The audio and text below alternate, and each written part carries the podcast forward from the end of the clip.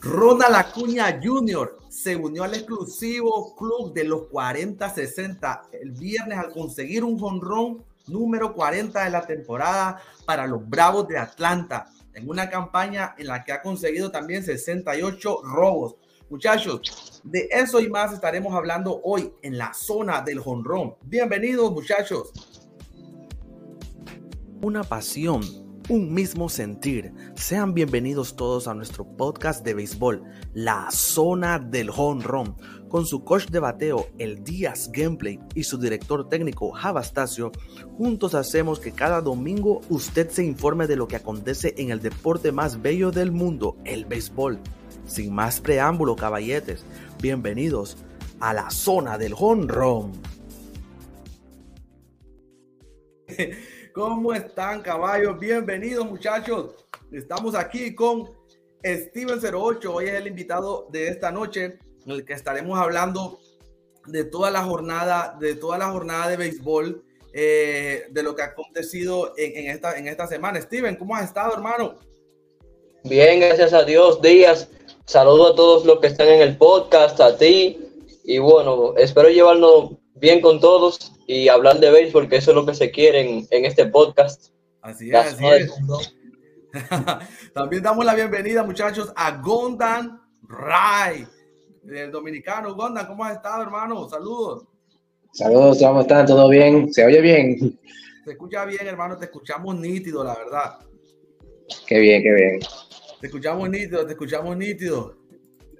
Perfecto. Eh, muchachos, bueno, ha estado dura, dura, ha estado dura esta semana, muchachos. Eh, queremos hablar de lo que, lo que ha pasado con ya Ronald Acuña Jr. Ronald Acuña Jr. acaba de inaugurar el club 40-40 y también inauguró el 40-50 y, y ahorita también es el 40-60. Ahorita, ahorita, ahorita en estos momentos están jugando los Bravos de Atlanta con no sé con quién están jugando los Bravos de Atlanta ahorita mismo en este momento. Pero yo viendo el, el viendo el line-up, no está jugando Ronald Acuña. No sé por qué razón no está jugando. Está jugando con los nacionales de Washington. Ah. Pero en el line-up no aparece que está, que está Ronald Acuña eh, eh, que, está, que está jugando. Así que ahí por ahí está la vueltica. ¿Cómo se sienten ustedes que yo sé que ustedes los dos son dominicanos? ¿Cómo se sienten ustedes? ¿Qué, ¿Cuál es su, su proyección para una Lacuña, campeón? Yo logra los 40-70. Déjame saber ahí, Gondan. Sí, lo del 40-70. Bueno, es muy probable que llegue al 40-70 porque ya está cerca, bastante cerca de los 70 bases robadas. Eh, pero básicamente la proyección de Ronald va, puede ser hasta 40-80, pero con lo que poco queda del juego, no creo que llegue a, a los 80 bases robadas aún. Pero ya pues ya estaba bastante cerca de los 70 sin, sin problema. Pero sí, claro, si los Bravos ya consiguieron el, el seed, no van a ver, no van a ver a Acuña en un buen rato. Hasta por lo menos lo, empiece, que empiece los playoffs. No, no, definitiva, definitivamente, Gondan. Gondan, realmente que, que Steven está por ahí, hermano.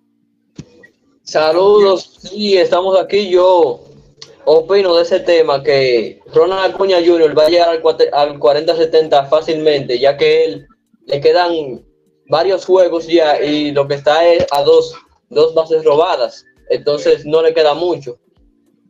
Y esa es mi proyección, creo que puede llegar hasta las 75 bases robadas y no creo que llegue a 80, pero si llega al 40-75 ya yo creo que eso basta. Y también sabemos que Ronald Acuña es un jugador que él juega para el equipo, que él le gustan sus récords, pero si él no, si él tiene que dejar de jugar para él, para él poder, para que el equipo le vaya mejor, él lo va a hacer. Si él va a tener que dejar de robar base para que le pongan a en menos intentos y así, a eso me refiero.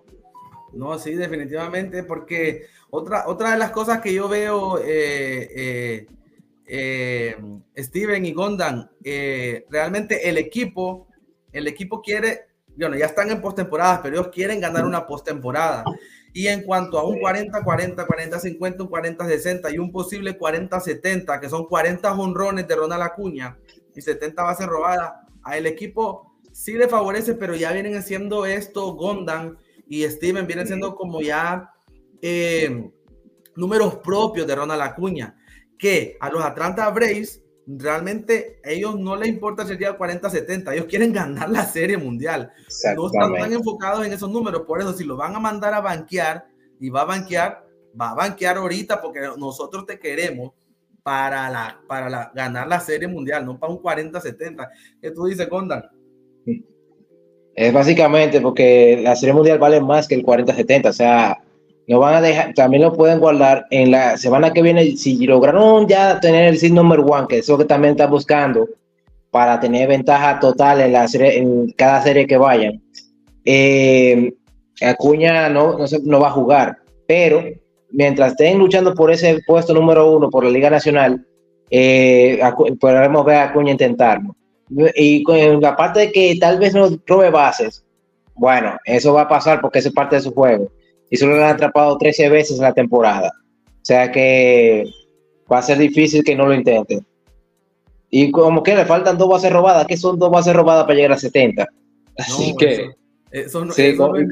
además que también hay doble fiesta con Atlanta porque también, también eh, se rompieron el récord de jonrones de una temporada que lo hizo Matt Olson. O sea que eso también lleva más, más razón. Matt Olson rompió el récord y va a seguir implantando el récord, porque va a ser, todavía falta juego. Falta juego y falta juego bastante ahorita, Gondan. Ahorita muestra aquí más o menos eh, eh, un, un, pequeño, pequeño dato de los, de los de los Atlanta Braves. Y es que, y es que la verdad, este, Steven y, Gondan, los Atlanta Braves realmente que tienen una ofensiva exagerada. Tienen a un Matt Olson eh, durísimo, 53 honrones. El récord anterior de Atlanta era 51. Tienen un Austin, déjame recargar la página entonces. Tienen un Austin Wright con 37 honrones, un Marcelo Osuna 36, Osil con 32 honrones. O sea, estos cinco, los primeros cinco, la ofensiva de los Atlanta Braves está encendida. Y algo otra cosa, otra cosa, muchachos, a tocar y que también muy, poco se menciona eh, en, los lugares, en la, eh, al menos en lo, en lo, que, en lo que he escuchado. Cabe mencionar que Ronald Acuña Caballos tiene 210 hits en lo que va de la temporada. Sí, exactamente. ese es otro dato eh, a, tomar en cuenta, Gondan y Steven. Mm, sí, claro. O sea, el juego de Atuña también está en los hits, pero ¿qué pasa? Hace mucho que no, no se llevaba a varios jugadores con 200 hits. O sea, la formación Budro eh, fue la causante de que los hits se redujeran en los últimos años. Y ahora que se quitó el shifting, ya no se puede pasar de la segunda base, ya los hits aumentaron rotundamente y ya hay varios jugadores con más de 200, incluyendo a Cuña. Dímelo, Steven. En mi opinión, este equipo de los Bravos de Atlanta ha explotado ofensivamente. Tiene a dos MVP, que son Matt Olson con 50 y pico cuadrangulares, con más de 100 remolcadas, no tiene ese promedio de 300, pero batea arriba de 280. O sea, Olson también, aunque no lo menciona mucho, ha sido una pieza clave para los Bravos de Atlanta. Y el tercera base, Austin Riley, que tiene 37 cuadrangulares, sin, sin quitar el esfuerzo de Marcelo Zuna con 36 cuadrangulares. O sea, este equipo ha explotado ofensivamente en este año. Y sin hablar del picheo, que tienen a un Head, del que era novato, y pudo dar la cara este año por los Bravos de Atlanta. No, definitivamente que sí, muchachos. La verdad que estamos ante, ante, la verdad que qué bueno haber nosotros haber, haber nacido en este, en este, en este, en esta temporada donde nació esta, esta persona que es, yo pienso que está traída de otro universo, porque lo que estamos viendo, estábamos, estábamos sacando datos, Gondar, y esto no lo vemos desde el 2012, 2011, creo, eh, la cantidad de bases robadas que ha habido este año eh, eh, en la Major League Baseball, después de que se aumentaron las bases, después que cambió lo, de, lo, de, eh, lo del Chief, o sea, la cantidad de bases robadas es exagerado. El año pasado, no estoy seguro, Wanda, tal vez tú me confirmas, no sé cuántas bases robadas hizo Ronald Acuña. No sé si fue 30. Él llegó, déjame ver, en 2021, el año que se lesionó, que ganaba Atlanta, él se robó 37 bases. No robó más porque se lesionó a mitad de temporada, una lesión muy grave que se quedó en 40 cuadrangulares y pudo haber, este pudo haber seguido su segundo 40-40, pero con la lesión le impidió hacer eso. Estamos hablando que, o sea, lo que, lo que, lo que queremos ver, saber, hacerle ver aquí, caballo, es que Ronald Acuña Jr. Eh, en la temporada pasada ya él yo robaba bases. Ahora mismo se ha notado la mejoría en cuanto a la base, le aumentaron esas pulgaditas de más en cuanto a lo del shift. El hombre ha aprovechado esta oportunidad, el hombre ya es duro, más este, este pequeño beneficio extra, lo ha sabido aprovechar. Y la verdad que nosotros estamos aquí ante, un, ante una persona que es el único que está solito en, esos clubes del 40-40. Y entonces, eh, eh, digno de admirar Gondan Steven. Sí, hay que sí, en realidad sí, estos, este ha explotado ofensivamente, pero también hemos sabido que desde, desde que subió a grandes ligas es un jugador con mucha velocidad. Y él en el 2019 también estuvo a punto de llegar al 40-40. O sea que en realidad sí le convino la nueva regla de las bases este año, pero él ya había demostrado que él sabía correr las bases. O sea, es un jugador que con sus ventajas y sus desventajas, él ha demostrado que sabe correr las bases. Exactamente, o sea, con su con su primer juego pimentoso, porque él es bastante pimentoso. Cada vez que pega un palo, tú lo ves hablando de, una vez. Eh, la velocidad de Acuña no, no, es relajo, o sea, se nota desde, el principio que, que va, si te descuidas te va a robar la base. Incluso se, eh, se ha robado bastante veces la tercera base, que es, es mucho más difícil robársela. Incluso hemos visto que se, se ha robado el home. O sea que Acuña es un corredor bastante completo y hace años creo que llevamos al menos unas 70 bases robadas y Acuña rompió eso. Y quién sabe, tal vez unos años venideros se, se acerca a la zona de la 100, que, a la zona de Ricky Henderson, que era de 100 bases robadas. No, definitivamente. Gracias. Estamos, vamos a leer, gracias a la Crazy Wolf, allá en Twitch, al Rodríguez en YouTube, al Menfa también en Twitch, que nos, que nos han estado escribiendo por aquí, muchachos. Eh, pues seguimos entonces. Seguimos, seguimos, seguimos, caballitos. ¿Qué más, ¿Qué más pueden añadir a este, a este tema? La verdad que este es un tema bien amplio, Gondan y Steven. Estamos muy, muy. Eh, nosotros, yo la verdad que yo, al ver este, esta, esta información de Ronald Acuña, al verlo como el hombre eh, está poniendo en alto a los latinos siempre, eso me, me, me, a mí me, me, pone alegre, porque estamos nosotros ante un, ante un, un suceso que no sé si lo vamos a volver a ver, no sé en cuántos años vamos a volver a ver. Bueno, va a ser muy difícil porque es el quinto en hacerlo, es el cuarto latino en hacerlo.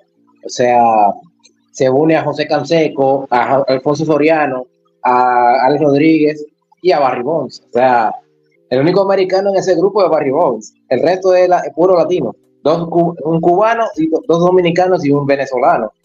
Así que es, un récord latino ya prácticamente. Óyeme, este. Oye, Gondan, se enfrenta. Hagamos una, una posible, una suposición. Se enfrentan Steven eh, y Gondan. Se enfrentan los Dodgers con los Bravos. Uy. quién cree ahí? ¿Cómo, ¿Cuál va a ser ese duelo de titanes? ¿Cuál, cuál, cuál es la expectativa de, de, de, triunfo para, para cada uno de ellos? Bueno, te voy a decir, es parejo. Pues, la verdad, en mi opinión, esta va a ser la NLCS de este año. O sea, va a ser la serie campeonato de la Liga Nacional, en mi opinión. Y está bastante interesante. Los dos equipos son excelentes. Y bueno, en mi parte, yo creo que ganarían Los Ángeles Dodgers. Tienen más experiencia, saben jugar más la pelota. Y los Bravos de Atlanta son un muy buen equipo, claro que sí, tienen mucha potencia, pero lo que pasa con los Bravos que no tienen la misma experiencia que tienen los Ángeles Dodgers, que ya saben jugar en playoff y ya tienen mucha experiencia. Muy buenas noches, muchachos. Buenas noches. Eh, ¿Me escucho? Buenas noches. Buenas. Escucha perfecto, Javi. Bienvenido. Muy bien. Eh, me imagino que estarían hablando sobre Dodgers y Atlanta, eh, sus enfrentamientos.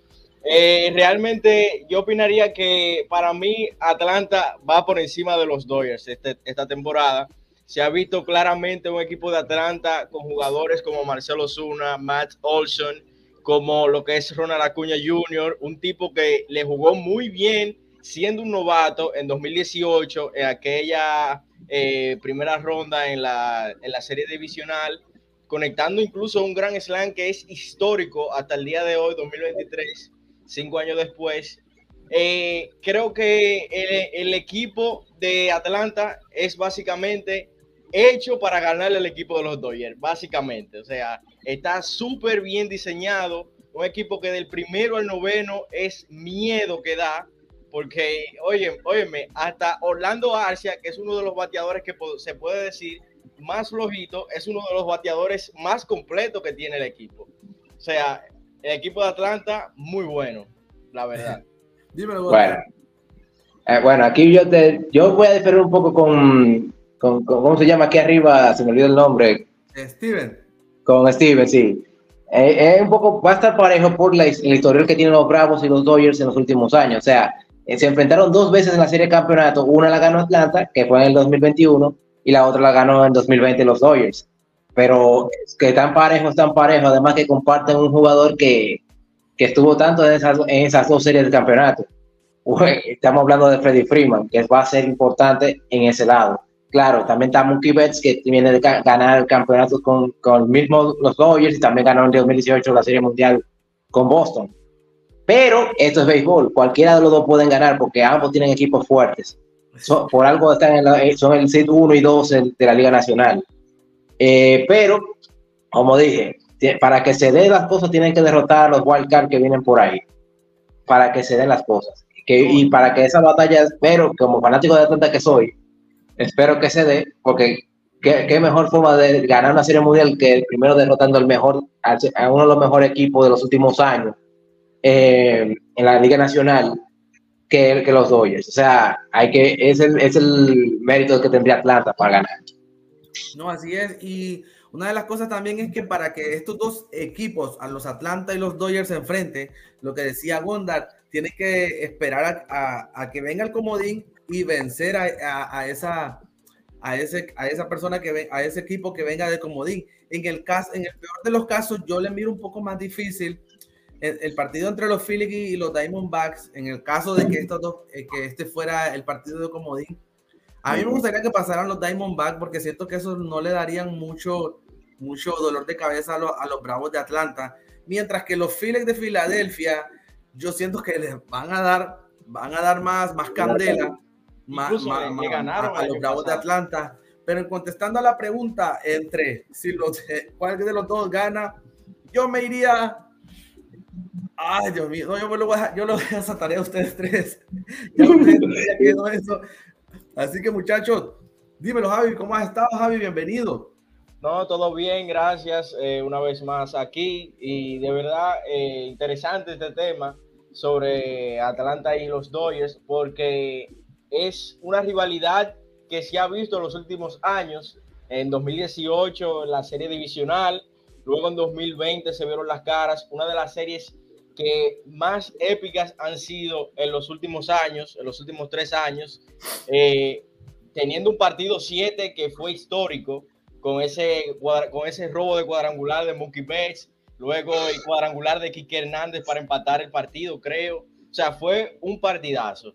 Luego eh, vimos ese, esa serie de campeonato del 2021 donde Atlanta se lo llevó en seis partidos y de verdad que eh, va a ser interesante verlo en serie de campeonato nuevamente, peleando nuevamente, llegar a una serie mundial. Y para mí, como dije, Atlanta va a ser el ganador. O sea, no confirmo 100%, pero voy a Atlanta por lo que digo. O sea, un line-up súper bien diseñado, y un picheo súper, súper bueno y el abridor. O sea, cuentan con cinco abridores que son básicamente lanzadores buenos, preparados para este tipo de situaciones. Preparados para este tipo de situaciones, sí, la verdad que, bueno, ahí los, los, los, Bravos de Atlanta también tienen muchas, eh, eh, lo que decía aquí el Rodríguez, los Bravos de Atlanta tienen bien, sus jugadores están sanos, que bueno, ya lo estoy ahorita con esto de, con esta salida de, de, de, Urias. Eh, eh, una cosa, una cosa, con la que, que, Urias salga no significa que los Dodgers no sean una amenaza.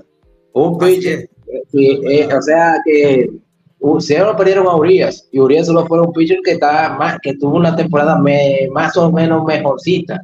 de lo que, claro, comparado con la semana, el año pasado no fue, no, se compara, pero eh, tenemos los pitchers como Clayton Kershaw que está, que es imposible, se pone imposible después, antes de, la séptima entrada de, los playoffs. También tiene a Tony Gonzolin, que es otro pitcher que no se puede, no se le puede batear prácticamente. O sea que lo, tienen un estado de picheo muy peligroso y hay que tomar en cuenta. Uriel solo es una pieza, pero en el, caso de los otros, eh, pasa lo mismo. O sea, en el caso de los otros, se van a batear. O sea, se, detener. Y por lo que yo veo que Walker Bueller también va a regresar, creo que antes de los playoffs. O sea, tener Gonzoli, Kershaw y Walker Bueller, ese tridente, va a ser un poco peligroso de parte de los Dodgers también. No, definitivamente. Ahora, pregunta ya para cerrar con los Bravos de Atlanta y con, con, el, con, con Ronald Acuña Jr. Hablemos con sinceridad. MVP, ¿se la darían a Ronald Acuña? Yo a, este punto de la vida, voy a opinar primero, a este punto de la vida, eh, a lo que está haciendo, a su mérito, yo pienso de que sí, esta vez definitivamente yo se la doy. Yo sé que en medio, todos los periodistas, sé que mucha gente está más inclinada a Moki, pero ahora, ahora a este punto yo, yo me inclino más a, Ronald Acuña Jr., eh, Javi, Steven y Gonda. No, Acuña MVP unánime para mí. MVP unánime. O sea, todo el mundo va a votar por Acuña MVP. Para mí. Para mí. Porque lo que está haciendo es algo que es imposible de hacer. O sea, batear más de 330, 40 jorrones, 60 bases robadas, 100 empujadas y ser básicamente eh, la estrella de tu equipo. O sea, todas las marcas personales que ha roto esta temporada ha sido eh, algo que es merecedor del MVP. Dímelo, Steven. En mi opinión, los Ronald Acuña Jr. va a ser MVP. Ya esa batalla estaba más en los días anteriores porque Ronald Acuña Jr tenía números parejos a los de Mookie Betts, pero al tú llegar a lo que es un 40-70, un récord histórico, como lo ha hecho, bueno, lo va, creo que yo que lo va a hacer Ronald Acuña Jr., ya lo que le falta son dos robos para el 40-70.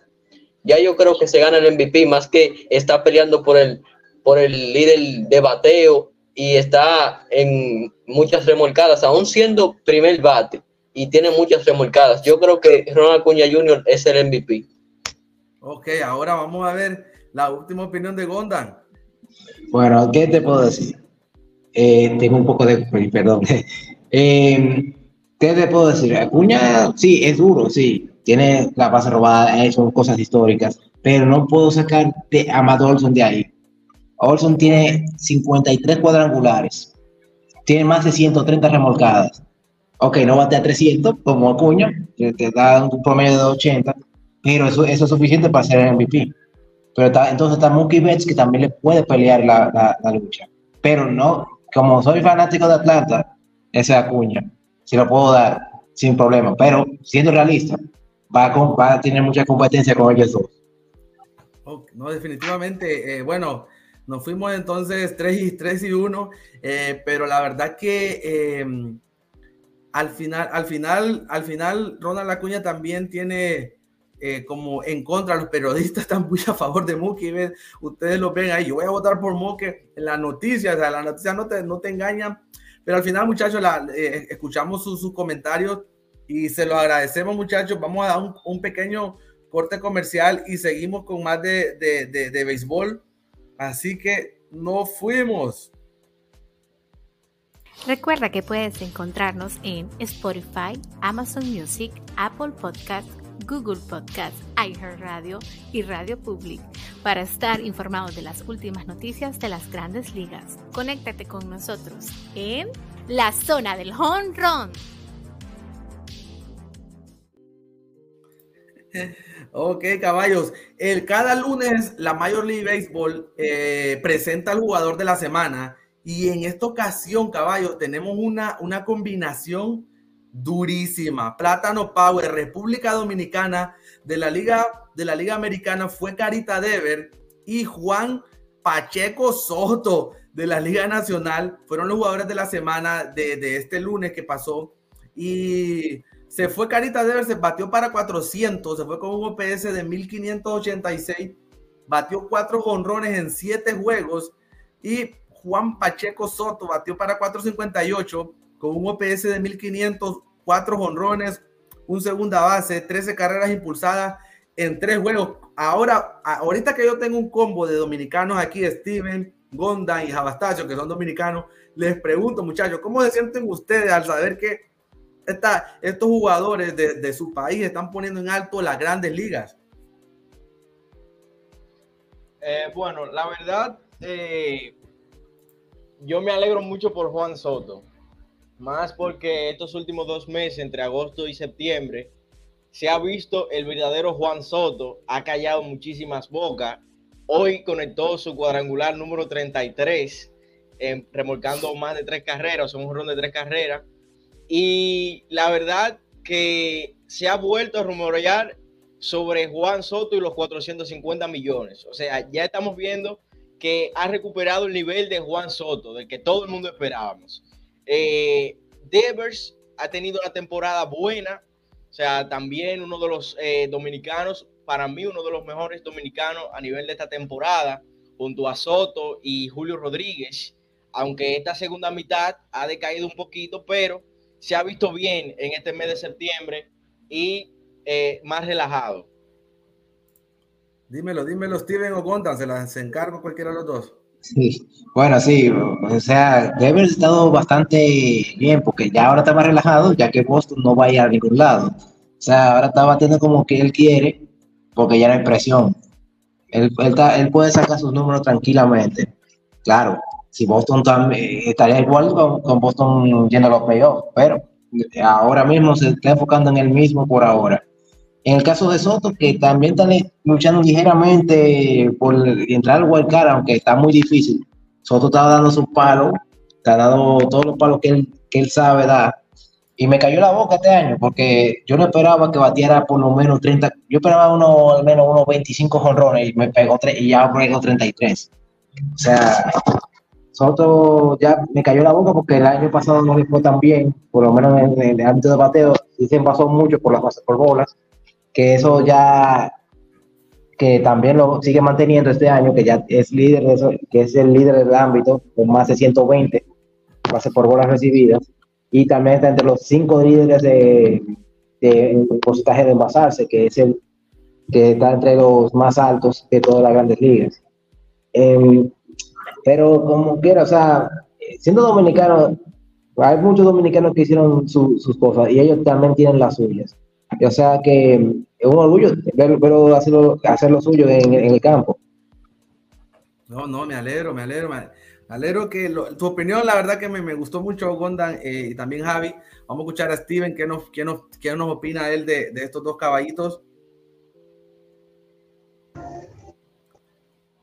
lo que es Juan Soto está bien, estuvo un inicio lento, pero él fue mejorando cada vez más. Después de ese juego de estrellas, él le fue excelente y fue mejorando. Él, Juan Soto hizo un cambio radical, que pasó de ser un bateador que lo que es de promedio, un bateador que te bateaba 3.20, 3.10, a batearte 2.73, pero a conectarte muchos cuadrangulares y a remolcarte muchas carreras. Eso es algo que Juan Soto ha cambiado pero que de todas maneras sigue siendo un excelente jugador. A mí no me cayó la boca. Yo dije, Juan Soto viene de una mala temporada, pero él es acostumbrándose, acostumbrándose a nuevo equipo y Juan Soto ha demostrado que, aunque dio un cambio grande de jugador, pero él hizo lo que es una buena temporada este año. No, muy, muy bien. muy bien, caballos. Sería bueno ahorita que estamos hablando de, Juan Soto, pasarnos al, al, tema de los antiguos padres, pero nos vamos a pasar a este tema, caballo, porque no lo podía dejar por fuera. Y es que Miguel Cabrera supera a Adrián Beltrán y se queda en el puesto número 16 de hit de todos los tiempos. Yo, yo fui, les voy a contar, caballos, que yo fui, estuve presente en ese partido de, de Tigres de Detroit con, con, los, con los Colorados, cuando, cuando cuando este, Miguel Cabrera hace su jonrón número 3000. Yo andaba más o menos buscándolo. Yo andaba detrás de ese partido porque yo quería ver ese, ese, ese, ese, ese logro. Y ahorita que yo entro y miro que ya tiene 3.167, que si ustedes se fijan aquí, en la, la, la tabla, no sé si se logra ver, él ya aparece en el puesto número 16 y es el único que aparece como jugador activo de todos los tiempos, ya con 3.168, en este caso aparece ya con el 168 con el eh, hit. Eh, o sea que, ¿qué opinan de este tema, caballitos?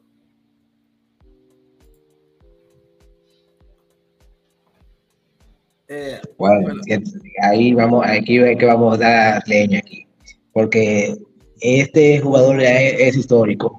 ¿Quién lo diría que ese muchachito que empezó en, Miami, o sea, en los, en los Marlins de la Florida, eh, que le pegó el primer honrón a, a Roger Clemens eh, en su primer turno? O sea, ¿quién diría que llegaría tan lejos? Y hace, y hace lo que todo lo que está haciendo. Siendo, se convirtió no solo, no solo superó a Beltré en, en, en la cantidad de hits todo el tiempo, se convirtió en el primer venezolano en todos los venezolanos. Es el número uno en honrones, número uno en, en, hits y, en, y número uno en remolcadas. O sea, en, la triple corona es el mejor, es el mejor de todos de todos los tiempos de Venezuela.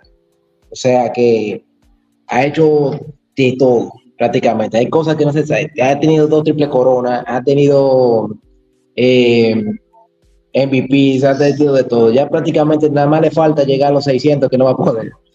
Pero ya ustedes saben que es el mayor, es el, jugador histórico de Venezuela en grandes ligas hasta, ahora. Eh, dímelo Javi o Steven. Bueno, eh, Miguel Cabrera y, Pujols son como de la misma índole. O sea, dos bestias en su, en su totalidad.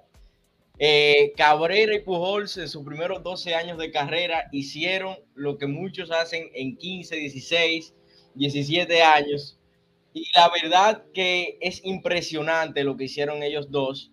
Y Miguel Cabrera representando Venezuela, representando su, representando su país, eh, un jugador, eh, uno de los más humildes en la, en la liga, en las grandes ligas, merecido, un tipo que trabajó para ello, para estar entre los más grandes y está ahí. Él mismo eh, llegó con su humildad, todo, y de verdad que cuando yo vi que su primer cuadrangular fue ante Roger Clemens, eh, de verdad ya ahí se sabía que iba a ser un grande, ya muchas personas sabían que él, eh, si se mantenía así, iba a ser un jugador de la alta índole y miren cómo está, entre los 16 mejores eh, de la liga. O sea, básicamente eh, ni palabras tengo para decir, pero bueno. Oh, sí. Dímelo, Steven. En mi opinión, este Miguel Cabrera es de los mejores peloteros latinos en todos los tiempos. Este, así como dijeron Gondan y Javi Astacio, ahí en esa serie mundial de, Florida, que nadie lo mencionó, pero Miguel Cabrera fue parte de esa gran pérdida de los Chicago Cubs, donde tenían la maldición de la Chiva. Ahí perdieron ese juego gracias a un error de el left fielder. Y bueno, no hablamos de eso, pero destacando que Miguel Cabrera fue parte de esa gran maldición ahí de los Chicago Cubs. Y bueno, Miguel Cabrera aportó mucho su primer cuadrangular a Roger Clemens. Él, sin duda, esa triple corona también se destaca mucho. La iba a ganar en dos años seguidos, pero Anthony, Chris Davis, perdón, le ganó en jonrones. Y bueno, eh, Miguel Cabrera es un pelotero bastante consistente. Ahora es que ha ido bajando porque obviamente todos los peloteros tienen una etapa donde descienden. Pero gran pelotero Miguel Cabrera para mí, desde que salga a los cinco años, directo al Salón de la Fama. Sí, ¿saben, ¿saben eh, una cosa que, que da como nostalgia ver que están llegando, están llegando, se están yendo los veteranos de guerra, se nos fue se nos fue Puyol, se nos fue Yadier Molina, ahora se nos va Miguel Cabrera, ya esta es su última temporada de Miguel Cabrera. Y, nosotros que venimos de, ver esta vieja escuela despedirse y nosotros ser testigos, a mí en lo personal me da nostalgia porque, porque nosotros fuimos testigos de, ver todos a estos caballos, como yo recuerdo un Albert Puyol cuando ganó la Serie Mundial con, con San Luis, eh, creo que fue con, con, con, Washington, estaba el, el, director técnico, se llamaba, eh, perdón, con, con, Tony La Rusa, eh, verlo ganar, ahí estaba también Yadier Molina. Entonces, la verdad que no sé ustedes, caballos, pero da nostalgia ver que ahora los, los duros como Miguel Cabrera, Puyol, Yadier Molina se, se, nos están, se nos están yendo, pero es parte, la verdad que es un ciclo de, que, de la vida del béisbol. Tienen que irse para darle entrada a, a los nuevos muchachos, como en este caso, muchachos, ¿Qué opinan ustedes de este, de este novato, Junior Caminero? Viene ahorita para los Reyes de Tampa y podemos hacer mención no solo de este novato, podríamos hacer mención aquí que va saliendo los viejos, van entrando los nuevos, pero ustedes pueden hablar también de, de, de, de los novatos en general. Yo puse a él como, como, como, como, como portada, pero realmente que no sé ustedes qué opinan de este novato yo, yo lo miro bien, solo que siento realmente, siento que está muy grande el peso, siento, no personal, una, una opinión personal, siento que está muy grande el peso para este muchacho, Junior Caminero, que lo están subiendo justo cuando vamos a una postemporada. Si bien es cierto, es muy bueno, el hombre batea, el hombre ha demostrado que, que eh, creo que es el sexto eh, mejor prospecto de, de todas las grandes ligas, pero no sé ustedes, yo siento que los Reyes debieron esperar o no sé, porque yo siento que es muy grande la camisa para una postemporada, para el ser el muchacho un novato eh, en este momento. Dímelo, Steven o Javi. Bueno, mira, en verdad eh, no creo que Caminero juegue en playoff porque hay una norma, no sé si sigue en 2023, que hasta el 31 de agosto es eh, básicamente los jugadores que estén en roster oficial hasta el primero de septiembre son los que van a jugar playoff, a menos que alguien se lesione. Entonces, en este caso, no sé si Caminero juegue playoff y lo hayan subido porque hayan sustituido a otra persona, otro alguien que se haya lesionado y que esté de regreso ya en playoff. Eh, realmente no sé en ese caso, pero es muy difícil que juegue playoff esta temporada Junior Caminero. Como tú dices, es mucha carga para básicamente estar en su primer mes de temporada y que juegue playoff. O sea, eh, hay que darle un poco más de, de, sazón a, a, Caminero para que vaya jugando y todo eso, y que vaya viendo lo que es la competencia de las grandes ligas. estoy muy de acuerdo en ese comentario. Otra cosa que he visto de Caminero es que le están dando mucho hype. O sea, ok, que es uno de los, uno de los eh, top 10 prospects ahora mismo pero eh, mucho hype para un momento eh, súper, súper eh, complicado como está el equipo de Tampa para ir a playoff y todo esto. O sea, vamos a ver cómo se desarrolla Caminero, que es lo importante, y ver cómo, cómo va el dominicano. Duro, duro. Dímelo, Steven.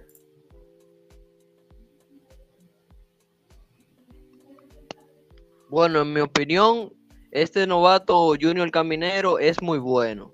Ha demostrado en ligas menores que tiene potencial, pero al igual que Javi, yo pienso que no debieron de subirlo en esta etapa de la temporada y más en la pelea que está los Tampa Bay.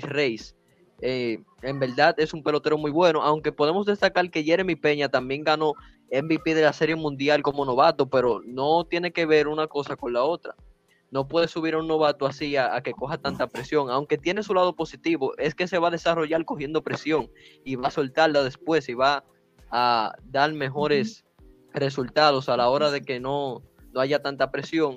Y yo creo que este novato va a ser una estrella en grande. Bueno, eh, Jeremy Peña, Jeremy Peña eh, fue subido en, en abril, mayo, creo, mayo, junio. O sea, ya Peña en su momento vio lo que es la competencia, se pulió un poquito y mató en playoff. Es como si dijéramos que Eli de la Cruz, ahora que lo subieron en junio, llegue al wild card y maten el wild card, es lo mismo, porque ya Eli de la Cruz fue básicamente el jugador que eh, llevó a, a, Cincinnati a ganar varios partidos, incluso desde su llegada el primer mes fue insólito para el equipo de Cincinnati y lo llevó a pelea, que están, creo que a dos juegos del, del tercer wildcard, dos o tres juegos del tercer wildcard, y nada, o sea, se va a pulir Caminero, pero yo creo que es mejor dejarlo para una siguiente temporada. Sí, bueno, sí, definitivamente que sí. Antes que, antes que sigamos, muchachos, quisiera saludar a, a, a José Barahona, que está cumpliendo su año su papá, que es mi suegro. Quiero mandarle ahí un saludo a Honduras. Feliz cumpleaños de, verdad de parte de, de, la familia a, un suegro excepcional eh, e increíble y por darme una hija tan hermosa y maravillosa. Entonces, enhorabuena, vamos, seguimos muchachos. Eh, vamos a seguir pasando con el, con, el, con el siguiente tema, pero vamos a darle un pequeñito corto comercial y volvemos. Y si tú eres un jugador como yo, casual, que por razones de trabajo no puede jugar tanto tiempo, te tengo una buena noticia. Da Show Green es la solución. Si tú quieres completar el Extreme Program, quieres completar el, el Battle Royale 12-0, coleccionar todas las cartas, live, series, Da Show Green es la solución. Ellos se encargan de hacerlo todo por ti para que tú seas competitivo en el Ranked Season. Vamos al mambo, muchachones. Cuídense. El Díaz Gameplay. Bueno, muchachos, vamos a hablar ahorita de, bueno, no se olviden, muchachos, Da Show Green en Facebook. Solo en Facebook están ellos. Si ustedes juegan Da Show 23 y ustedes quieren hacer el 12-0 en el Battle Royale, ahí está Da Show Green. Ellos se encargan de hacerles el 12-0 en el Battle Royale, que es algo súper, súper difícil de hacer, pero ahí están ellos encargados de eso. Javi, por ahí me estábamos, en, la semana ocurrió algo que, que, que, nos dejó con la boca abierta. Los antiguos padres se fueron en una racha, se fueron en una racha de ocho juegos ganados seguiditos. Por ahí nos dieron como que, que nos dieron como la esperanza. ¿Será que los antiguos padres llegan como, como comodín?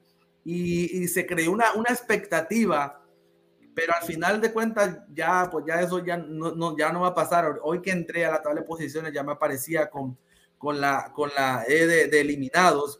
Pero hablan un poquito ahí, eh, Javi y Steven, porque para serles honesto, en mi opinión, yo pienso que eh, en, lo personal, como latino, me duele ver a unos antiguos padres ya eliminados, porque estamos hablando, muchachos, de que tenían todo, todo, todo por delante. Estamos hablando que unos San Diego padres, con un Juan Soto duro, con un Manny Machado poderoso, con un Tati duro. O sea, en este punto de la vida, yo creo que la expectativa era, si al principio de temporada me han dicho apostemos, era apostarle a, yo los veo en postemporada sí o sí, y apostar unos mil pesitos, pero ahorita ya estuviéramos llorando.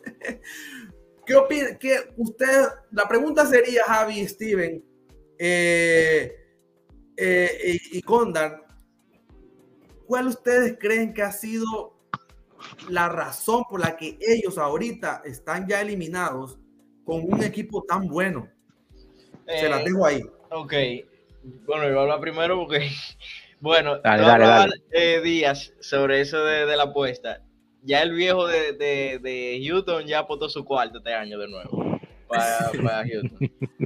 Eh, bueno, realmente San Diego, es uno de los equipos que me decepcionaron porque eh, ellos eh, empezaron muy mal, pero lo entiendo, o sea, el picheo un poquito mal en ese sentido y Bob Melvin no sabía qué hacer ya. O sea, él traía a los pitchers en cualquier situación y no sabía qué hacer.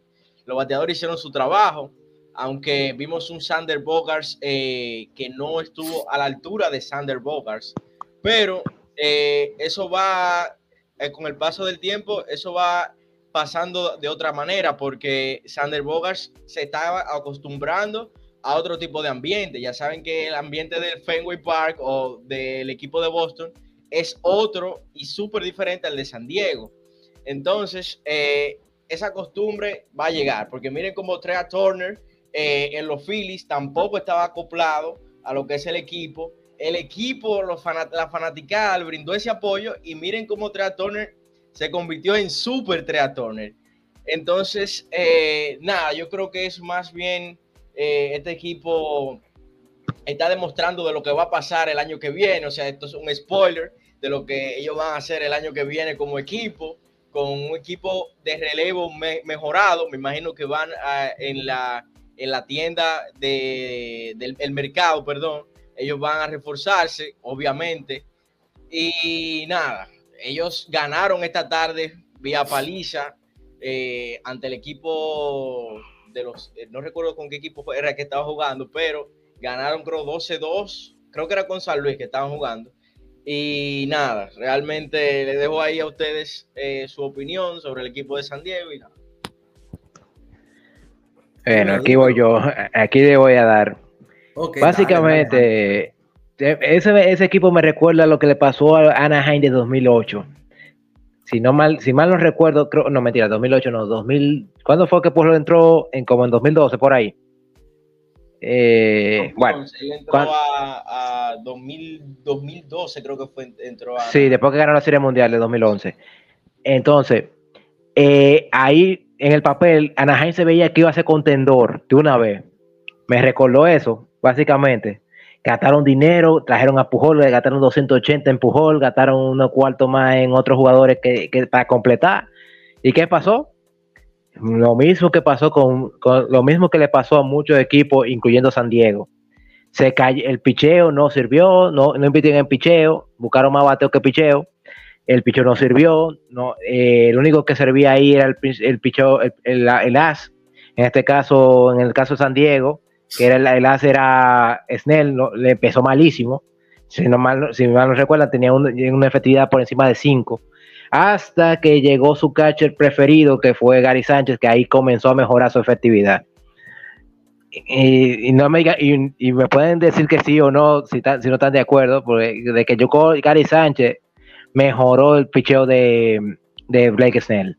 Que entonces Michael Waka estuvo bien, el problema era su picheo, ahí me doy cuenta que en el picheo de relevo él estaba el problema. Eh, muchas veces Michael Waka dejaba el juego ganando, lo dejaba ayudar ganando, lo dejaba eh, incluso una vez llegué a llamar a Yu Darvish el Pedro Martínez de, la, de San Diego, porque ya ustedes saben la historia de Pedro, dejaba el juego ganando y viene el equipo y se lo, perdía. Y se lo perdía. Y, sí, no, no le batea, y tampoco bateaban, anotaban al menos una carrera, nada más. Y, y Pedro maniatando el equipo contrario. Lo mismo le pasaba a Yu Darvish este año. Entonces, todo lo que pasó San Diego, todo, cuánto que, todo el dinero que gastaron, ok, es verdad, es verdad que tú dices que hay un cambio de aire con, con Sander Bogarts, pero Gary Sánchez ha estado moviéndose de, de, de, los Yankees a, a, ver, de los Yankees a Minnesota, de Minnesota a los Mets, de los Mets para acá, y aún así hizo en, dos meses lo que hizo eh, en un mes, mentira, antes, del juego de estrella, en un mes hizo lo que hizo Sander Bogarts. O sea, eh, ¿quién se acopló más rápido? Fue, fue Gary Sánchez. Y en dos meses. Y perdón porque te interrumpa, pero la real es que eh, voy contigo lo de Blake Snell, porque yo digo un, algo que fue muy controversial, y es que desde que llegó Gary Sánchez, Blake Snell volvió a su prime. O sea, volvió a lo que era Exactamente. de Tampa y realmente Gary Sánchez se acopló rápidamente al equipo y, óyeme, receptor iba a ser el backup para unos meses y terminó siendo ya el, el catcher titular del equipo. Eh, exactamente. O sea, mira, mira, mira la cosa, es, un pitcher es tan bueno como lo es su catcher. Si no, si no pregúntale a Yadir Molina que todos los pitchers lo querían. O sea, eh, un, un pitcher tan bueno como su catcher eh, Greg Maddux no quería ningún pitcher catcher principal, siempre buscaba a su catcher que estaba más cómodo. O sea, siempre era lo mismo. Un pitcher mejora según su, qué tan bueno sea su catcher. Tiene que haber y para terminar con sí, y para terminar el, tema con San Diego, San Diego sí es un spoiler como dijiste, es un spoiler lo que puede pasar con San Diego eh, el próximo año, que pueden si se si refuerzan el picheo, que eso va a ser lo primordial sí refuerzan el picheo de relevo principalmente y que Bob Melvin se olvide del Moneyball porque ya no estamos para Moneyball. Este equipo no es para Moneyball. Tienen que, se envasa mucho, sí, pero tienen que jugar juego pequeño porque no lo están haciendo. Dímelo, Steven. Em, en mi Diego Padres, sabemos que fueron una gran decepción. Está bien que están ganando ahora, ganando ganaron que, juego consecutivo, y ya perdieron uno, vino siendo ayer pero no podemos quitar lo que hicieron desde el inicio de la temporada, solo la decepción. Los bateadores, para mí lo que pasó con San Diego, padre, lo que pasó fue que los bateadores desde el principio de la campaña no le estaba yendo bien. Ellos vinieron a ajustarse, fue después del juego de las estrellas. Y el relevo estuvo malo desde el principio, que no ayudaba en nada. Y así como dicen eh, Javi Astacio y el compañero allá, Blake Snell se acomodó fue cuando vino Gary Sánchez, ya casi después del juego de estrellas, si no me equivoco. O sea, ellos vinieron a ajustarse un poco más después del juego de las estrellas, después que ya habían perdido muchos juegos. Los San Diego Padres, la verdad, tienen muchos jugadores buenos, pero que los jugadores vinieron a explotar fue ya un poco tarde de la temporada y por eso estamos viendo esos resultados de que están ganando muchos juegos ahora, porque ahora se están ajustando los ya se ajustaron después de la mitad. Pero ahora es que se están viendo resultados. Tú tienes que en los sprint training ir calentando y desde el principio de la temporada ya entonces tú ya tú ir explotando, porque eso fue lo que le pasó a San Diego Padres en mi opinión. Los pitchers abridores también eran muy buenos, aparte de Blake Snell antes de Gary Sánchez, pero ¿qué va? El relevo no era el bueno.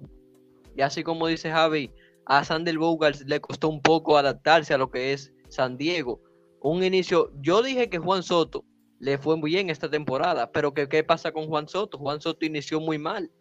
Después fue que él eh, ajustó, se puso las pilas y por eso fue que San Diego pues pudo ganar estos últimos juegos, pero para mí ya no pasan a playoff. No, no, ya. Vamos a hablar de eso ahorita mismo, muchachos. Vamos a ver esa tabla de posiciones y vamos a ver aquí cómo está, cómo está todo realmente aquí con la tabla de posiciones. Así que vamos a la tabla de posiciones. La tabla de posiciones es presentada a ustedes por el patrocinio de La Cantera HN, The Show Grind, Gabriel Digital, La Zona del Home Run. Bueno muchachos, aquí tenemos la tabla de posiciones, caballos. Este, la tabla de posiciones está bien buena ahorita. Ya estamos a nada de, terminar la, temporada, la temporada regular. Y aquí vamos, no sé qué quieren que hablemos ya de los eliminados. Empecemos con los eliminados, los que tienen la E. uh, prácticamente todos. E, ya. recargar la página. Sí. Porque ya no me aparece la E. Oh, aquí está ah, está, aquí está, ahí está. Aquí está la G, miren, en la, en la, en la, en la oeste ya aparece con la E. Hay algunos que parecen con la E, pero están peleando por el comodín de Wildcard. Exactamente. Sí, esto ya es de, de, de este ya, de la, ya es la tabla general, o sea, es si podemos el comodín, ahí ya vemos. Exactamente. Así, así es como está ahorita eh, eh, la tabla de posiciones. Caballos. La ganó, la, tiene ganada los, los Orioles Baltimore. Exacto. En la este. En la, en la oeste. No, no, no. En la, en la oeste todavía no está ganada. No, perdón, los, los Orioles Baltimore todavía no la tienen ganada, caballos. Aparecen con la. No, todavía no pero todavía no, es. Solo, tiene el playoff todavía, así que si se cae va a ir al, al wildcard como quiera. Solo tienen así de su pase asegurada. Así que eh, los Orioles Baltimore siguen peleando ahí con, con Tampa Bay, siguen peleando, esos dos caballos siguen peleándose, ninguno de los dos ha asegurado su, su, su la, la, la división. Creo que esta es la división más dura de todas las grandes ligas, caballos. Eh, ¿Qué opinan de esta, de, esta división y cómo está aquí? ¿Cómo está aquí? Estos cinco, hablemos de estos cinco equipos en general. Por aquí, yo sé que, que para ustedes, ¿quién gana? Se, lleva la división entre Baltimore o Tampa. Eh, te digo yo, Baltimore. La digo, Baltimore. Eh, simplemente, simplemente porque el cambio que hizo desde el año pasado, cuando llegó Adley Rochman, el equipo cambió por completo. O sea, llegó Adley Rochman, se, unió Gunnar Henderson, se unió, se unió Grayson Rodríguez. Con el equipo cambió. O sea, no, un equipo que el año pasado, el año antepasado comenzó, terminó en con 100 derrotas y después regresar casi, ok, no fueron el player el año pasado, pero mírense ahora Ahora está, es el mismo equipo que se formó el año pasado y ahora está en primer lugar ya desde, eh, y hace mucho que no lo hacían, que, que no ganaban, y no ganaban la división desde que lo, si, si la ganan esta vez, desde el 95, o sea, 94, 95 por ahí, que, que todavía Mike Musina era su pitcherazo en ese tiempo. Eh, para colmo, y ese fue el tiempo que la última vez que Atlanta ganó, para decirlo así, y, ellos ganaron, y ellos ganaron la división. Y Baltimore, yo voy a apostar por Baltimore, porque el equipo tiene un picheo tremendo, y además, aún con la lesión de Félix Bautista, ese equipo tiene picheo para cerrar juego.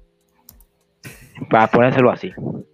Dímelo, eh, dímelo eh, a, la división, a la división. Yo voy muy de acuerdo con Gundam porque, Gundam, porque yo he visto los últimos, eh, estas últimas dos semanas he visto los partidos de los Orioles, todos los partidos, y ellos le han dado la cara a todo el mundo. Le dieron la cara a Tampa. el domingo pasado que jugaron contra Tampa, perdían 3 a 2 a de un out y con solo un hit empataron el partido. O sea, ante Peter Fairbanks, que es uno de los mejores cerradores, vino a sacarle cinco outs a los Orioles y no pudo. Luego en el décimo, Tampa se va arriba nuevamente y los Orioles vuelven y remontan. Luego esta semana ante Houston jugaron lo que para mí, para mí es el mejor juego de la temporada. Le ganaron 7 eh, por 5 o 9 por 5 creo pero básicamente le dieron la cara al equipo campeón, que es Houston. Imagínense eh, lo duro que ha estado los Orioles esta temporada. O sea, no le tienen miedo a nadie. Y eso es algo que lo ha caracterizado esta temporada y llegar a ganar 97 partidos esta temporada sin quitarle el crédito a Tampa, porque Tampa es otro equipo que eh, para mí son los dos, mejores equipos de, de la Liga Americana esta temporada Orioles y Tampa. y Tampa. Y bueno, le paso mi comentario a Steven. Dímelo, Steven. en, mi, opinión, el ganador, es ahora sí, perdón. En mi opinión, el ganador va a ser Tampa. Aunque sea por un juego arriba, pero va a ser Tampa, en mi opinión. Porque los Baltimore Orioles, claro que lo han dado a demostrar, así como lo dijo Gondan, vinieron de perder 115 juegos en el 2018 y quedar 61 juegos abajo de la primera posición. Eso es algo bastante pésimo para tú venir en este año y ponerte en lo, que es la primera posición de, la división. O sea, han ha hecho un muy buen trabajo lo que es el gerente y bueno, ha movido bien las piezas. Pero en mi opinión, Tampa va a ganar porque Tampa tiene el picheo y Tampa tiene más experiencia si es verdad que Baltimore está arriba por dos juegos y medio, pero Tampa tiene, tiene unos enfrentamientos que le quedan que no son tan difíciles, son equipos débiles que le tocan y Baltimore todavía le tocan con, con equipos que hay que tener aguas con ellos, hay que estar atento porque Baltimore es un equipo que es muy bueno, pero no le toca con equipos tan débiles así como le toca a Tampa.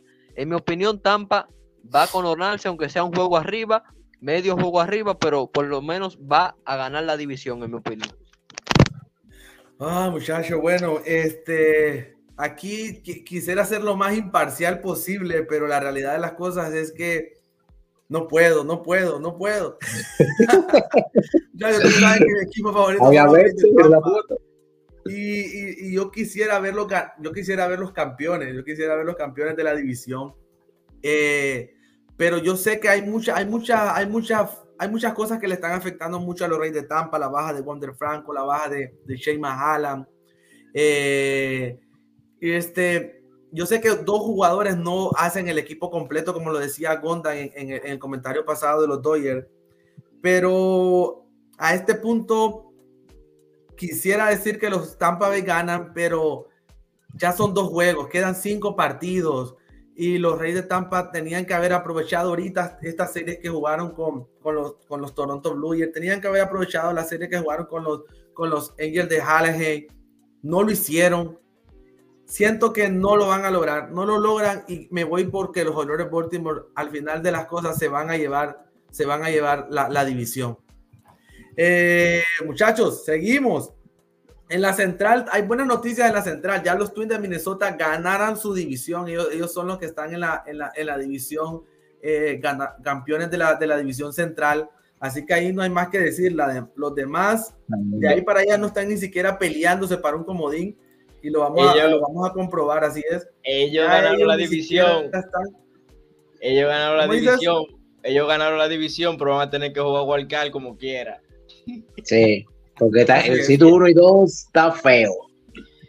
Bueno. Ellos tienen que jugar la división sí o sí, porque así es, así es el, solamente los dos mejores récords son los que van para arriba, que en este caso sería Baltimore y serían los Sería Texas, pues, Texas, no tiene asegurado la postemporada. Esta división está dura, caballos, porque si se fijan, Texas tiene asegurada la postemporada, ni ha ganado división. los Astros de Houston se están peleando, los Marineros de Seattle también. Y en la serie de comodines, ellos también son los que están peleándose ahí. Seattle está peleando. Este, este es el de Houston y, y Toronto. Y ahí está. Toronto, Toronto, Houston y Seattle son los que se están peleando. Así que esa división está bien dura. ¿Qué opinan de, esta división, eh, caballos, de la, de la oeste? Bueno, está difícil ahí porque eh, básicamente el que la tiene más difícil es Seattle, de, de los tres. Porque tiene, las últimas dos series que tiene en, el final de la, de la temporada, de los seis juegos que le quedan, o siete, son contra precisamente sus dos rivales de la división, los Houston y Texas. O sea, tienen que ganar sí o sí una de las dos series. Y están, peligrando. Y Toronto no va a ceder. O sea, el que la tiene más difícil es Seattle. Así mismo es. Realmente, eh, Seattle, eh, que es un equipo que este mes, como dije en anteriores ocasiones, ha demostrado eh, superioridad este, este, este mes pero es que la cosa está difícil. Texas y Houston son dos equipos que se la han puesto súper difícil a Seattle. Pero vamos a ver, o sea, todo lo va a decidir estas dos series, como dice Gunda. O sea, todo está en manos de ellos. es ganar, ellos lo que tienen, Seattle lo que tiene que es ganar sin fijarse en otro tipo de resultados, porque ellos van con dos equipos directos. Y Toronto estas últimas dos semanas, yo no sé qué le ha dado a Toronto, pero hizo algo, señores, Toronto, que realmente eh, es increíble. Empezó a ganar partidos por doquier y miren cómo, Sí, miren cómo, cómo se le ha puesto difícil a todos en la, división, en el wild card, incluso hasta Houston se vio feo este, esta semana, perdiendo la serie ante los Orioles. Pero bueno, ahí te dejo, Steven, el comentario. Sí. No, sí. Dímelo, Steven. En mi opinión, el equipo de Texas va a ganar la división. Texas ha demostrado contra los dos equipos, Astros de Houston y Seattle Mariners, que no le tienen miedo a jugar cara a cara. Y eso lo los digo por esta serie que, que tuvo Texas contra los Seattle Mariners, que lo barrieron y por eso es que están a tres juegos. Antes de esa serie estaban empate y ellos jugaron y están cara a cara. Y algo que ustedes mencionaban de los Seattle Mariners es que tienen juego con los dos contrincantes de división y de wildcard, porque Houston está en el tercer wildcard y Seattle está a medio juego de ellos. Eso no solo puede ser desventaja, puede ser una ventaja también, porque también tú no quieres ganar un juego para tener que estar viendo el resultado del otro, tú quieres ganar tu juego y asegurarte de que tú vas a por lo menos avanzar un juego más. Así los Seattle Mariners pueden aprovechar esto o desaprovecharlo, ya que si pierden, tienen seguro de que bajan de posición, esa es la desventaja, pero para mí Seattle va, va a luchar mucho pero al final se quedará Houston con el wildcard. Houston ha demostrado en estos años que es el mejor equipo de la Liga Americana, del nuevo circuito. muy bien, muy bien, muy bien, caballo. Gracias por, por sus comentarios. Vamos a seguir aquí con la, con la, la, nacional en la este. Aquí no hay más que decir, muchachos. Los Bravos de Atlanta son los, total. los ganadores indiscutibles. Ya llevan 100 juegos ganados ellos son, lo, ahorita ellos son la cara del béisbol. Definitivamente mi respeto para los Bravos de Atlanta. En la central Milwaukee, ahorita al día de ayer o antier, aseguró ya su paso para postemporada. Todavía no aseguran eh, eh, un, la, división, pero prácticamente estaban a nada. Yo creo que... es, un, juego, o sea, ellos ganan, ellos ganan un partido y ya ganaron su, división. Un partido que ganen o un partido que pierdan los Chicago Cubs y, se, y aseguraron su división. Eh, mm, básicamente hay que revisar. Hay que revisar con quiénes van en las últimas series, porque ahí es importante saber contra quiénes van, porque hay equipos que han metido la mano a los dos. O sea, eh, si, si se enfrentan a los Dodgers, van a tener difícil eh, Milwaukee. Pero si se enfrentan a un equipo fácil, como Pittsburgh o, los Washington, quedan tranquilos, pero eh, todavía no sabemos cuáles son los equipos que se van a enfrentar en las dos últimas series. Que eso también va a determinar quién se va a llevar la división. ¿Tú, me dices de, los, de, los, de, los, de Milwaukee. Sí. De Milwaukee ahorita. Entre Milwaukee y, eh, Chicago. Te lo pongo en pantalla. Milwaukee se enfrenta con. Se enfrenta con Boston y con Blue Jays. Esos son sus últimos cinco partidos. Ay, la tiene jodona. Boston no, no, tiene nada que perder y va a jugar. Estoy mintiendo. Estoy mintiendo, amigo, discúlpame. Con todo eso que te mostraba era lo de los Reyes de Tampa. Ahora ah, ok, ok, Eh, ah, por la tiene difícil. Los, los, los, los Milwaukee se enfrentan con Cardinals en, en, tres partidos, en una serie de tres partidos, y con los Chicago Cubs. Mira, otra vez la misma situación. Rivales de división. Uno eliminado, el otro que está peleando. final, al final se la lleva Milwaukee, definitivamente. Claro, se va a enfrentar a los Cardenales, va a estar tranquilo. Pero lamentablemente van a tener que jugar Wildcard también. Van a jugar Wildcard, sí. Y en la, en la oeste, muchachos, se la llevan los Dodgers. Ya ellos, ya ellos aseguraron su división. Aquí vamos a hablar más que todo de la, de los, de la serie de comodines de, de, la, de, la, de la Liga Nacional. Caballos, así, así está el panorama en, la, en, la, en las divisiones. Aquí, ganadores Atlanta, los Dodgers, Milwaukee, que están ya casi a un pasito, y los Phillies de Filadelfia, Arizona, Chicago Cubs, Miami Marlins y los Reds de Cincinnati son los que se pelean. Ahí Francisco también está, aunque está a punto de ser eliminado. ¿Alguno de ustedes cree que va a haber algún cambio ahí en la serie de Comodín eh, Caballos de la Nacional? Eh, en verdad, yo no sé, pero yo creo que Cincinnati avance. Eh, simpatizo mucho por Eli de la Cruz. Realmente quiero que eh, ver a Eli de la Cruz en, en playoff. Dilo así, como le seguiste al fin, tú crees a Eli. al fin, claro que sí. Pero realmente, cuidado con Filadelfia. O sea, Filadelfia se va a llevar el primer wildcard, obviamente, pero cuidado, porque ellos el año pasado creo que pasaron vía tercer wildcard y llegaron a Serie Mundial. O sea, cuidado con ese equipo que se ve chico. Eh, puede hacer muchísimas, muchísimo desastre en playoff. Y nada, realmente eh, hablando en serio, creo que va a haber mucha pelea entre los Cubs y Miami, porque Miami eh, este fin de semana, jugando contra Milwaukee, le hizo ver a Milwaukee que realmente, aunque Milwaukee lo apaleó el viernes, pero creo que ganaron, eh, ayer ganaron o, el, o, hoy, no recuerdo. Pero eh, Miami Marlins se ha visto un poco más maduro esta temporada en cuanto a equipo y vamos a ver, se está muy reñido. Me gusta. Reñido, así que contan, Steven. Eh, bueno, eh, la cosa está, sí, la cosa está muy el color de hormiga en este, en estas, eh, en este wild card. Filadelfia está cómodo con cinco juegos por encima y ya creo que con ganar un solo juego ya clasifica, se lleva el wild card. Arizona eh, fue una sorpresa este, este, año porque tuvo un largo tiempo en primer lugar como Texas.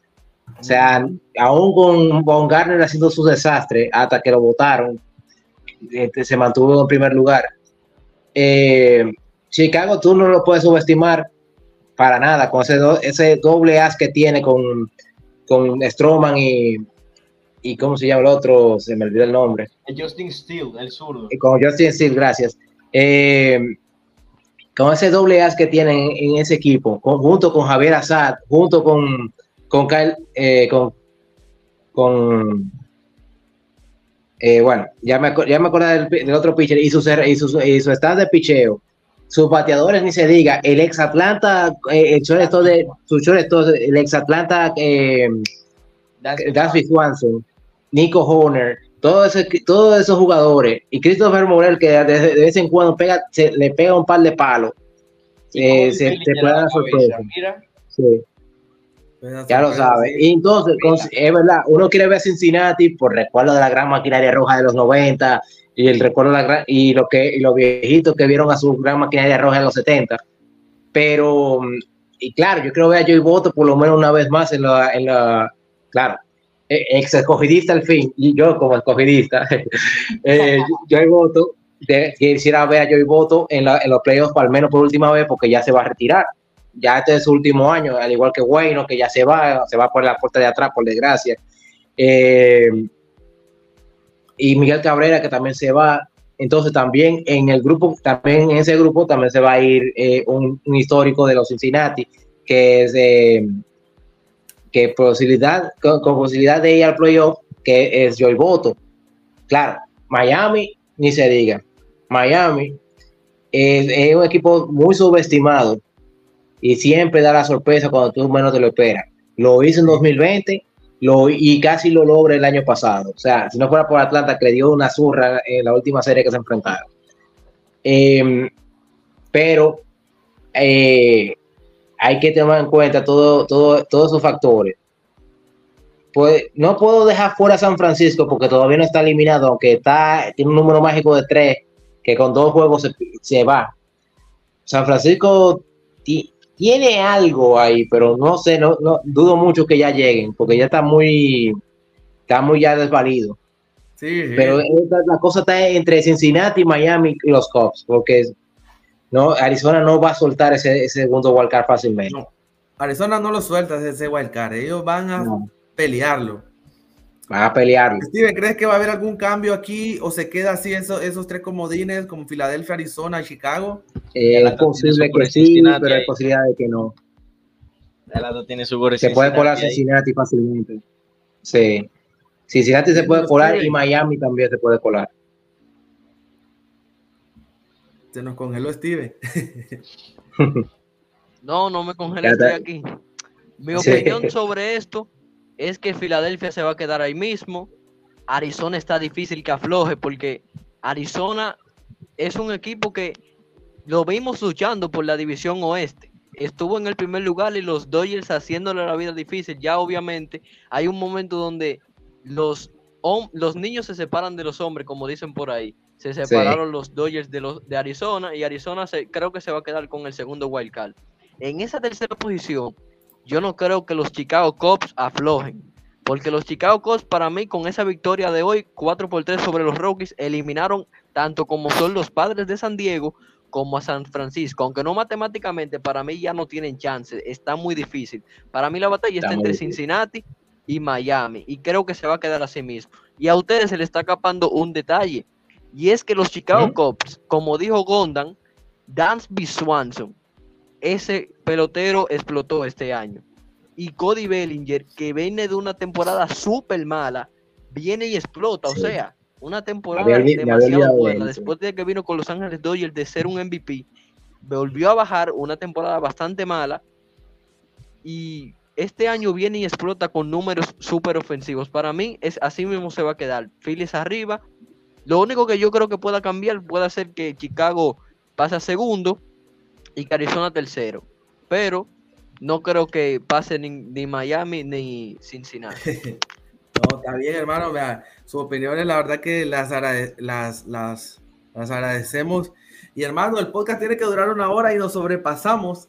Sí, por 14 minutos. pero la verdad que. Eh, lo bueno es que ya no estamos en televisión, que no hay que pagar y que multa por vaina, solo bueno, que tenemos nuestro propio espacio sí, de la verdad que agradecido muchachos con ustedes por aceptar este reto eh, de, de, de, venir aquí, de hablar de lo que nos apasiona, del béisbol Eh, gracias Javi, gracias Gondan, Steven, por, por, por, por, por aceptar la invitación.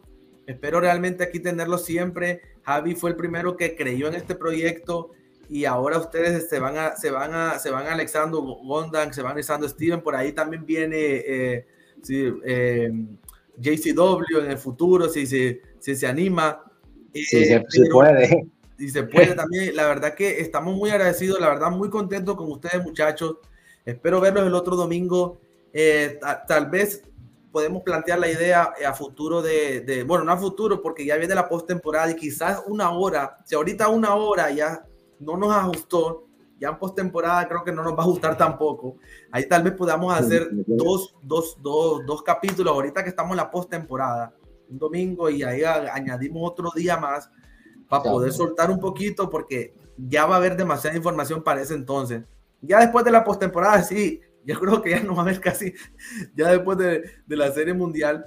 Pero nada, muchachos, agradecidos con todos ustedes. Si tienen algo más que aportar, eh, los escucho. Si no, nos despedimos. Ya creo que estamos ustedes. Sí, estamos bien. Eh, de verdad que gracias a todos. Eh, una semana más aquí. Y de verdad, eh, sigan apoyando el contenido. Y denle like en YouTube. Síganos en Facebook y todo eso. Duro. Dímelo, Conan. Bueno, ya, ya es mi primera semana, ya estoy, ya me di cuenta lo divertido que es ya comentar, comentar cosas de, de, los equipos que nos, que nos gustan, de, de, la temporada, básicamente lo que amamos realmente, que es el béisbol.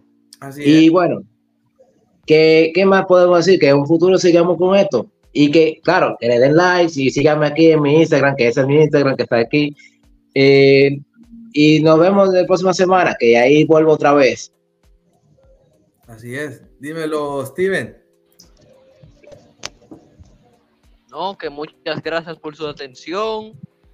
Em, gracias por atender este podcast. Ustedes saben que estamos aquí todos los domingos hablando de lo que nos gusta, repasándolo para que el que no pueda ver los juegos que se actualiza vía nosotros. Y bueno, estamos aquí, yo por primera vez en este podcast, podcast, perdón.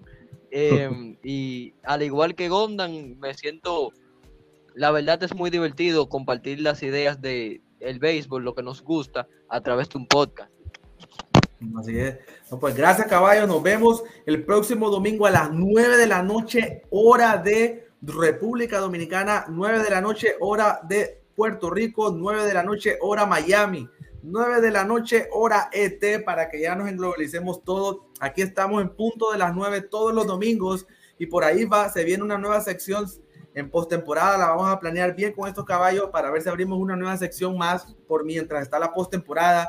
Muchachos, Dios les bendiga. Me despido con la frase inmortalizada de El Gallagher que dice: Hay tres cosas en la vida que más amo: Dios, mi familia y el béisbol. Cuídense, caballo. Buenas noches. Dios les bendiga. Adiós.